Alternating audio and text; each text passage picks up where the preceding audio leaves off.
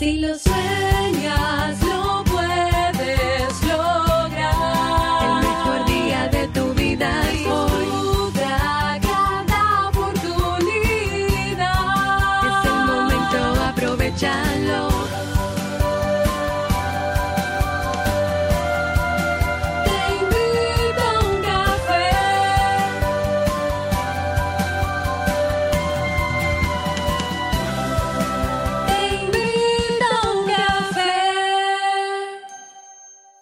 Y ahora contigo, Robert Sasuki, consultor en desarrollo humano y emprendimiento. Hola, ¿qué tal estás? Bienvenido, bienvenida a este nuevo episodio de Te invito un café. No llevo la cuenta. Sí, sí, sí, llevo la cuenta.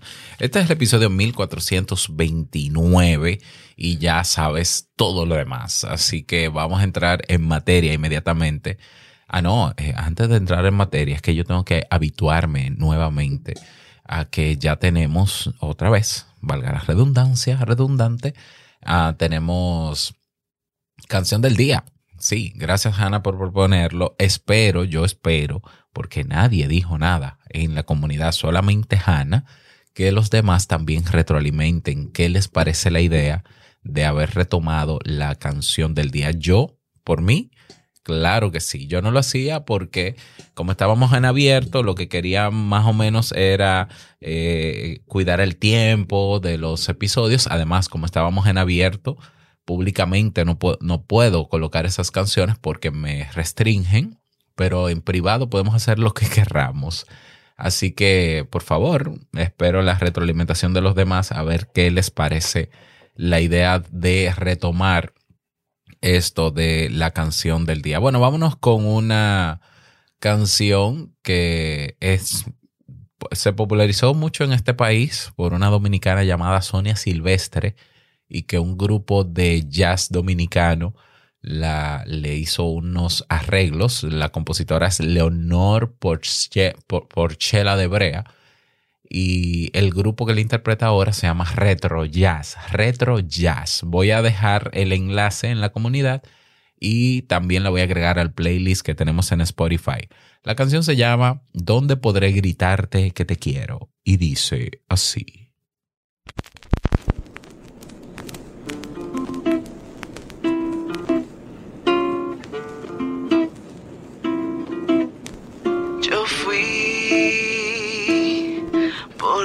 Partes, busqué sin encontrarte. Te oí llorar por mí, ahogando el llanto con la tarde. No quise oír tu voz, si te dejé partir, partir sin mí.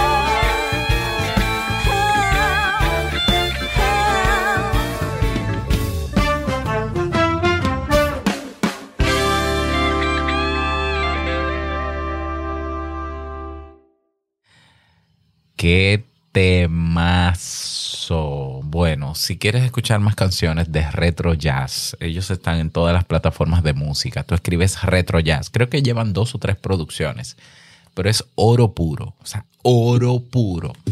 Bueno, vamos a entrar en materia. Vamos a hablar sobre esto de los que se ofenden. Mm, Vamos a ver, vamos a comenzar con ¿de dónde sale esto de la generación ofendida, de los ofendiditos, de la generación snowflake o eh, cono, eh, cono de nieve, copo de nieve, copo de nieve? A ver, primero eso nace de la gente. Eh, la gente, o, sea, de, personas, ¿no? Uh, ya sea periodistas o, grupos de marketing, les tienen la costumbre, bueno, yo iba a decir les encanta, pero los psicólogos también nos encanta. Tienen la costumbre, ¿no?, de tipificar a las personas de acuerdo a su comportamiento. Pero ojo, una cosa es la tipificación que se haga del ser humano o del comportamiento humano desde el plano de, del marketing, desde el plano político, sociológico y psicológico. Entonces, el concepto de generación ofendida, ofendiditos, copos de nieve, eh, no es una tipificación psicológica porque es, eh, son términos despectivos. Esa es la verdad. Son términos despectivos. Uh, pero bueno, lo usan. Y bueno, se refiere a aquellas personas que al parecer, al parecer, todo lo que ven en Internet, sobre todo en Internet porque es el escenario donde, donde más reaccionan, les ofende. Cosa que a mí me parece una exageración. ¿ya? Yo entiendo que hay gente que sí, que se ofende con facilidad, pero que se ofenda por todo, mmm, no sé, porque es difícil incluso llegar a comprender eso. Y, y, burlarse, mofarse o creernos en un plano superior de, de ese tipo de, de, personas que creemos que se ofende por todo, eh, no tiene mucho sentido. ¿Por qué? Porque todos nos ofendemos. Todos. O sea, ofenderse es una reacción normal y natural en todo ser humano. Ajá. Eh, que cuando nos ofendemos, generalmente nosotros nos ofendemos cuando eh, encontramos contenidos, vamos a hablar de, de, Internet, y nos molestamos porque o nos toca directamente o nos molesta directamente porque creemos que tiene que ver con nosotros o simplemente porque no estamos de acuerdo con eso. Eso es ofenderse. Es cierto que existen personas que lo hacen con más facilidad que otras pero no sabemos si esos son los que llaman generación ofendida. Además, no se ha hecho un estudio longitudinal ni poblacional para medir eso. Por tanto, es una exageración decir que ah, los millennials son los ofendidos. No, eso no es cierto. ¿Por qué? Porque todo el mundo se ofende, repito. ¿Mm? Entonces, es eh, una reacción que nosotros tenemos muchas veces de, desproporcionada. Muchas veces, otras veces no necesariamente. Tú puedes ofenderte por algo y simplemente actuar de manera regulada, sosegada. Pero todo el mundo se ofende. ¿Por qué ahora se habla de esta generación? ¿Por qué ahora se habla tanto de, ay, cuidado con lo que dices porque se ofende? No, no. Bueno, sí, sí, hay que tener cuidado, es verdad. Porque, a ver, hoy existen mejores medios para expresar la incomodidad que sentimos. Es tan fácil como eso. Que la gente no se ofendía antes, claro que se ofendía antes. Si antes se hacían marchas, antes la diferencia era que se hacían marchas en la calle, hoy se hace ruido en Twitter o en otras redes sociales. ¿Mm? ¿Por qué? Porque antes no existían esos medios, bueno, la gente salía a la calle y la gente marchaba antes por cualquier cosa como hoy se percibe que mucha gente se ofende por cualquier cosa. Entonces, yo sigo insistiendo de que si analizamos la historia, si analizamos el comportamiento del ser humano a lo largo de la historia, nos damos cuenta de que no hemos cambiado mucho. Lo que ha cambiado es el medio en el cual nosotros nos expresamos. Antes no había internet, salíamos a las calles a protestar. ¿Mm? ¿O no? Bueno, ahora Internet, bueno, quizá ahora no hay necesidad porque podemos hacer suficiente ruido en Internet y aprovechamos ese escenario. Entonces, ¿hay una verdadera generación de ofendidos, generación de cristal? Eso es un invento para, eh, para, digamos, desmoralizar, para poner por debajo a una generación de personas adultas que están haciendo un uso inteligente, muchas veces, a veces no tan inteligente, del nuevo escenario que tenemos hoy, que es el Internet. Ofenderse no es malo. Ofenderse no es malo. Quejarnos, eh, protestar por algo que nos ofende es malo. Absolutamente no es malo. Pero bueno, vamos a estudiar porque tengo la parte del pero, te la digo eh, a continuación. Vamos a, profundizar un poquito más el por qué nosotros nos ofendemos. Entonces, eh, cuando nosotros ofendemos, queremos evitar, queremos evitar que nos falten al respeto o que nos dañen. Existen situaciones de insulto evidente o agresión clara en la que es lógico y saludable sentirnos ofendidos y defender nuestra integridad. Sin embargo, en muchos otros casos se trata de una percepción errónea por nuestra parte y es aquí cuando debemos actuar. Bien, entonces eso hay que tenerlo claro. Hay cosas que nosotros malinterpretamos o interpretamos de lo que dice otro que nos ofende cuando la intención de esa persona no ha sido ofender ni su discurso ha sido agresivo tampoco. Eso es otra cosa, pero también eh, tiene que ver con la ofensa. Entonces, los factores principales que se han estudiado por las cuales generalmente nos ofendemos son las siguientes. Número uno, heridas de la infancia. Durante nuestros primeros años de vida experimentamos situaciones que nos marcan con alguna de las cinco heridas, eh, como expone en su obra Liz Bourbeau. Y por eso, ya de adultos, cuando alguien toca esa herida, vamos a buscar las heridas, a ver si la tengo por aquí. Cuando alguien toca esa herida sin sanar, las memorias de dolor resurgen y magnifican lo ocurrido. No, no, no nos ofende tanto lo que nos dicen, sino lo que despiertan en nuestros recuerdos. Bueno, vamos a buscar esas cinco heridas, eh, pero yo creo que está muy radical eso de cinco heridas. Eh, ahora sí, yo estoy de acuerdo en el hecho de que hay cosas que nosotros nos recuerdan que nosotros nos recuerdan cosas que si se tocan, pues nos ofenden, sean las cantidades de heridas que sean. Otro factor principal puede ser la baja autoestima. Nos sentimos ofendidos con mayor frecuencia si nuestra autoestima no es sólida ni es fuerte. Nuestro sentimiento inferior, eh, o de inferioridad, mejor dicho, nos lleva a tratar por todos los medios de que los otros no nos perciban así. Por eso levantamos una imagen, una falsa y, una frágil autoestima que no podemos permitir que ataquen ni siquiera mínimamente o quedaríamos al descubierto. Otro factor principal por el cual nos, por la cual nos ofendemos es la rigidez. ¿Mm? Eh, quienes sienten que los demás deben ser y actuar de una determinada manera van a malinterpretar constantemente cualquier acto o comentario que se salga de sus expectativas. Una broma, por ejemplo, puede ser tomada como una ofensa si no consideramos adecuado reaccionar con humor en ese momento. Eso lo hemos visto, ¿no? Eh, otro, otro factor principal es el hábito. O sea, desarrollar el hábito de ofendernos. ¿Mm? Así de sencillo. O sea, la repetición va a fortalecer conexiones neuronales asociadas, haciendo que ciertas reacciones lleguen a automatizarse. Y por eso es posible que algunas personas hayan hecho de ofenderse un hábito. Y ahora les resulta complicado hallar otras vías cognitivas para interpretar que no sea esa. Tiene sentido. Hay personas que se habitúan, por ejemplo, a la queja y se la pasan la vida entera quejándose. Hay otros que constantemente están decepcionados de todos y se acostumbran también a ese discurso interno, pues a ofenderse también. ¿Dónde está el pero detrás de todo esto? ¿Dónde está el problema de ofenderse? Porque ofenderse no es el problema. El problema está en cómo reaccionamos cuando nos ofendemos. Y ahí tenemos, eh, el gran problema es que muchas personas, o la mayoría de personas, y ahí sí me atrevo a decirlo, aunque es un sesgo porque tampoco es eh, fácil medirlo, no saben autorregular sus emociones. Entonces, una persona que se ha ofendido por algo y no sabe cómo regular su molestia, su incomodidad, lo que va a hacer es generalmente o explota o, o- o implosiona. Es decir, o se hace daño a sí mismo o le hace daño a los demás, generalmente. O trata de devolver con la misma moneda.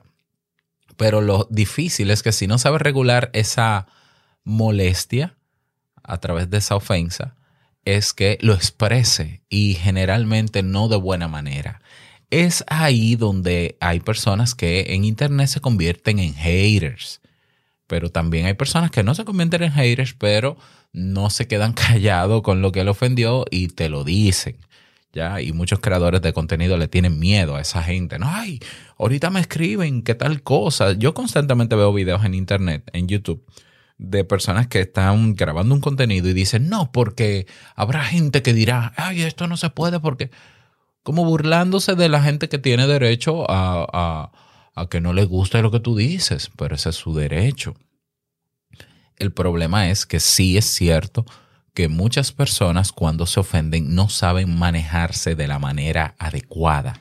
Y lo que hacen es, si yo me siento ofendido, que lo veo como un ataque, pues yo reacciono con un ataque, trato de devolver eh, eh, o de igual manera o de peor manera, como para defenderme, ¿ya?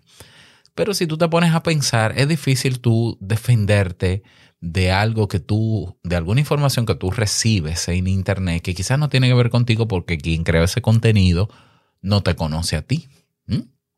Entonces, bueno, ahí ya hay otros mecanismos psicológicos que hacen que una persona va eh, hiera a otra dentro de su plano, dentro de su eh, estado emocional alterado o, o- o sintiéndose ofendido.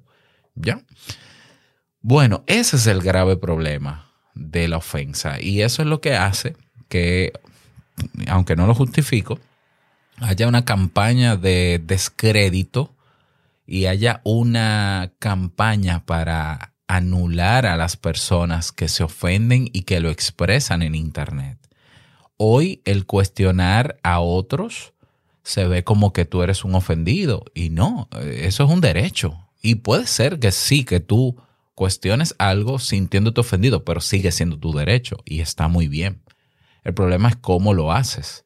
Si tú no eres asertivo comunicándote, pues probablemente tú vas a querer devolver de manera defensiva esa ofensa que tú has interpretado o que te han hecho realmente.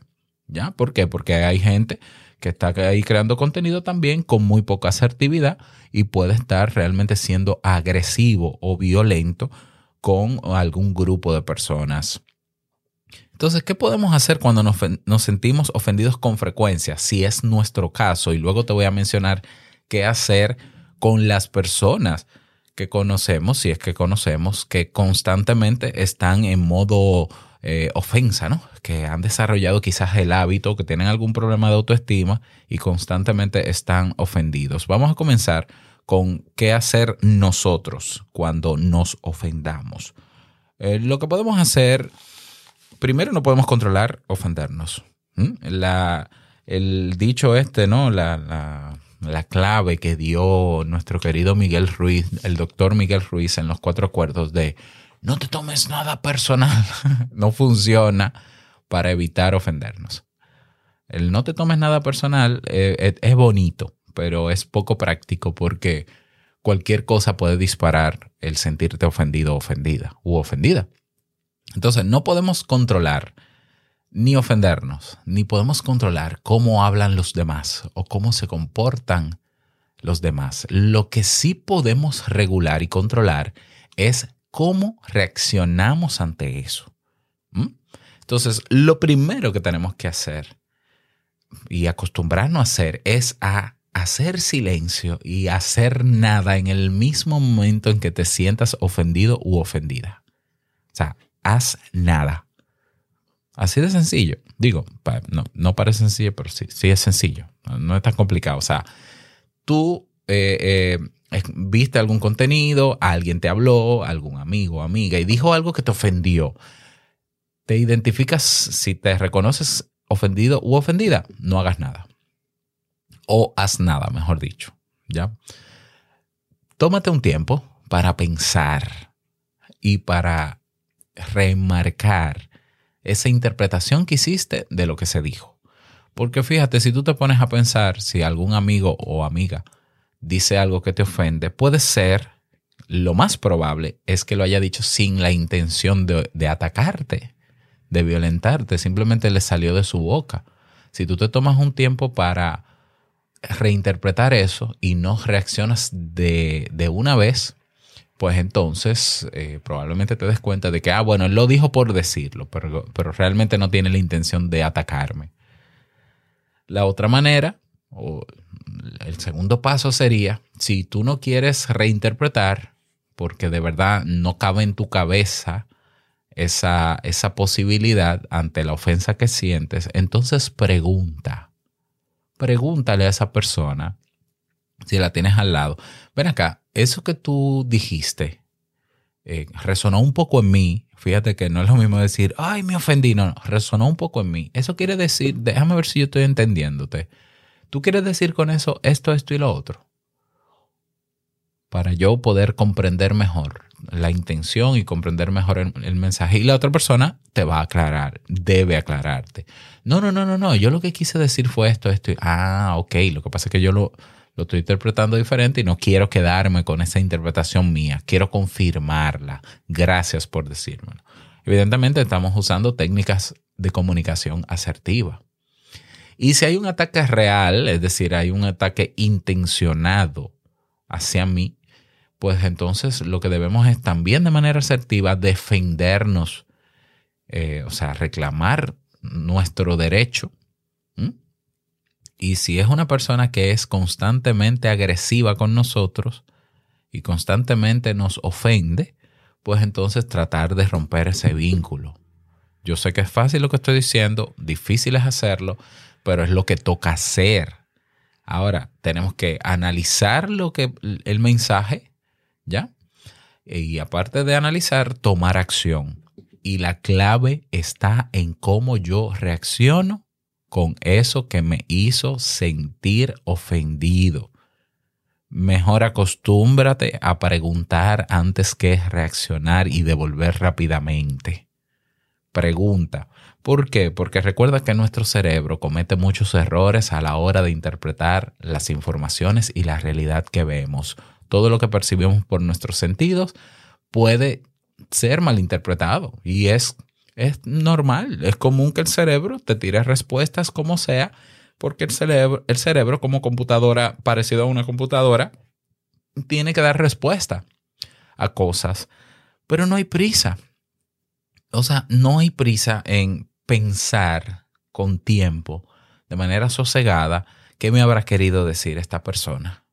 Si conviene que yo reaccione y cómo reaccionaría o déjame, déjame ver, confirmar con la misma persona cuál fue su intención al decir eso. Eso se llama madurez psicológica. Aparte de que son herramientas eh, asertivas, eso se llama madurez psicológica. Eso, repito, si estás acostumbrado a ofenderte mm, y a reaccionar de manera eh, poco, mm, poco justa, ¿no? Mm, porque hay personas que se convierten hasta en justicieros cuando se sienten ofendidos. Eh, de una manera empática, pues eh, eso hace que te puedas llevar bien con los demás, que puedas canalizar mejor tu enfado y que te des cuenta también con qué, con qué tipo de persona te estás relacionando. ¿Por qué? Porque si tú te das cuenta de que esa persona que, que te dijo lo que te dijo y que te ofendió lo hizo intencionalmente, bueno, eso es una relación que quizás no vale la pena continuar con ella. Ok, ¿qué pasa en el caso de que yo me conecte con personas constantemente que se ofenden al parecer con mucha facilidad, que cuestionan todo lo que yo, lo que yo publico, lo que yo hago y demás. Bueno, vamos a ver, vamos a ver. Yo creo que independientemente de que tengas personas a tu alrededor que se ofendan o no con facilidad, nosotros tenemos que cuidar siempre lo que decimos y cómo lo decimos. ¿Ya? A veces sabemos que nosotros sabemos cuál es la intención de lo que decimos, pero a veces se nos va la boca y cometemos errores también al comunicar. Entonces, yo siempre he mm, tratado y sé que me equivoco y sé que he ofendido personas, e incluso aquí en el podcast, trato de pensar qué voy a decir y cómo lo voy a decir y qué enfoque le voy a dar. Ya para que se entienda mi verdadera intención, que no es agredir, sino que se pueda comprender mi punto de vista, dejando claro sobre todo que es mi punto de vista. Entonces, si estamos bajo un escenario de personas que se ofenden con facilidad, bueno, cuidemos lo que decimos. No es que tampoco nos, eh, nos callemos. yo no, no se puede decir nada. No, no, no. Sí se puede decir y debes decirlo. Pero busca la mejor manera de decirlo. ¿Ya? Aún así te aseguro que habrán personas que se van a ofender, pero tú no puedes controlar eso. ¿Ya? Entonces, simplemente, simplemente no, deja claro al expresar tu mensaje cuál es tu intención número uno.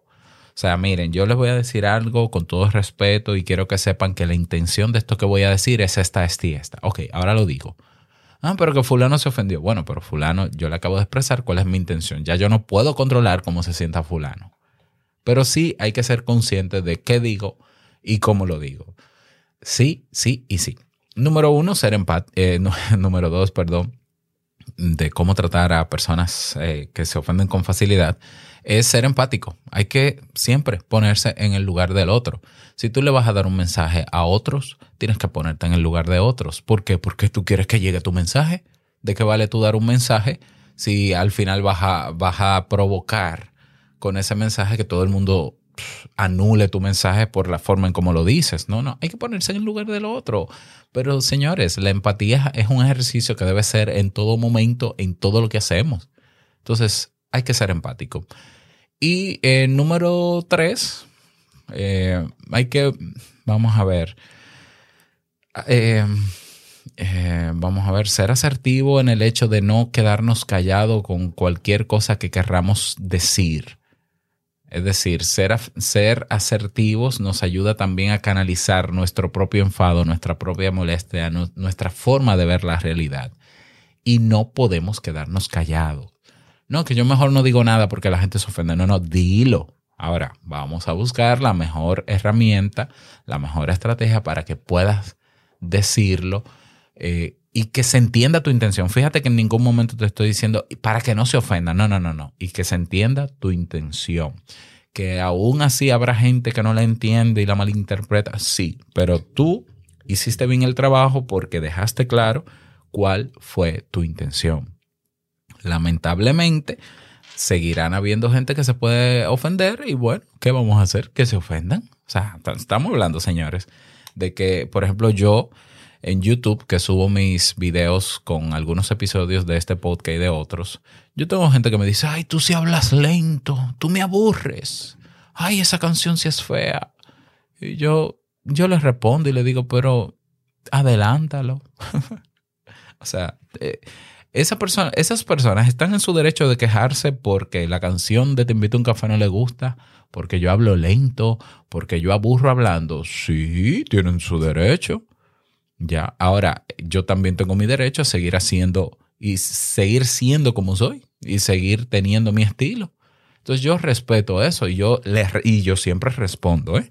Le digo, bueno, mira, tú lo que puedes hacer es adelantarlo. Ay, que tú hablas mucho y das muchos anuncios. Ah, es que de esto yo vivo. Esos son mis negocios. O sea, no me, no me molesta, a mí no me ofende ni me molesta que una persona tenga alguna crítica sobre lo que yo hago. No, no, eso a mí no me molesta. ¿Por qué? Porque yo sé por qué hago lo que hago y cómo hago lo que hago. Entonces, simplemente yo le, si quiero, porque no estoy en la obligación de responderle, pero lo hago, pues yo simplemente le digo a esa persona lo que yo pienso sobre lo que él piensa. Y no pasa nada. ¿Y sabes qué ha pasado? Las veces que yo respondo, que es casi el 100%, eh, no pasa nada. La persona no me responde de nuevo, ni entramos en discusión, ni entramos en debate. ¿Por qué? Porque este es mi podcast, este es mi contenido. O sea, creo que una vez eh, eh, hubo una persona que me dijo, ay, tu contenido no sirve, no sé qué, de manera agresiva, evidentemente. Y yo le dije, pues búscate otro podcast y no hay ningún problema. O sea, YouTube está lleno de podcasts, en Internet hay millones vete a escucharlo y tranquilo, que a mí, a mí no, no me ofende que no te guste. Número uno, no me ofende que no te guste. Porque mi podcast no es para todo el mundo. Habrá gente que le gusta, hay gente que no le gusta. Y si tú eres de lo que no le gusta, estás en tu derecho de escuchar otro. Listo. Ahora, yo no voy a cambiar mi podcast por una opinión.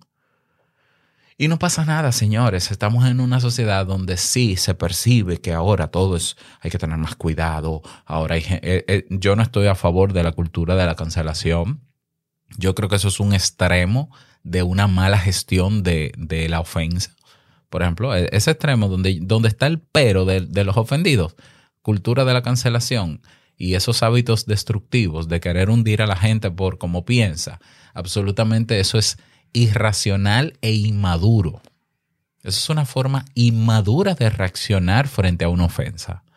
¿Por qué? Porque, porque existen las vías correspondientes si tú te sientes ofendido porque alguien eh, afectó algún derecho tuyo, existen maneras legales de tú enfrentar eso sin tener que armar un grupo de linchadores digitales para hacerlo. Y de eso hablé creo que alguna vez en Te invito a un café. ¿Qué te parecen estas recomendaciones? Me gustaría conocer tu opinión al respecto. Déjame tus comentarios, evidentemente, en el grupo. Que pases bonito día. No olvides que la vida es una y nosotros la vivimos. Nos encontramos ya, por fin, porque ya me he recuperado del, del tema de la garganta. El próximo, el próximo miércoles no. Mañana. Vamos a tener episodios durante toda la semana. Mañana en un nuevo episodio. Un abrazo. Chao.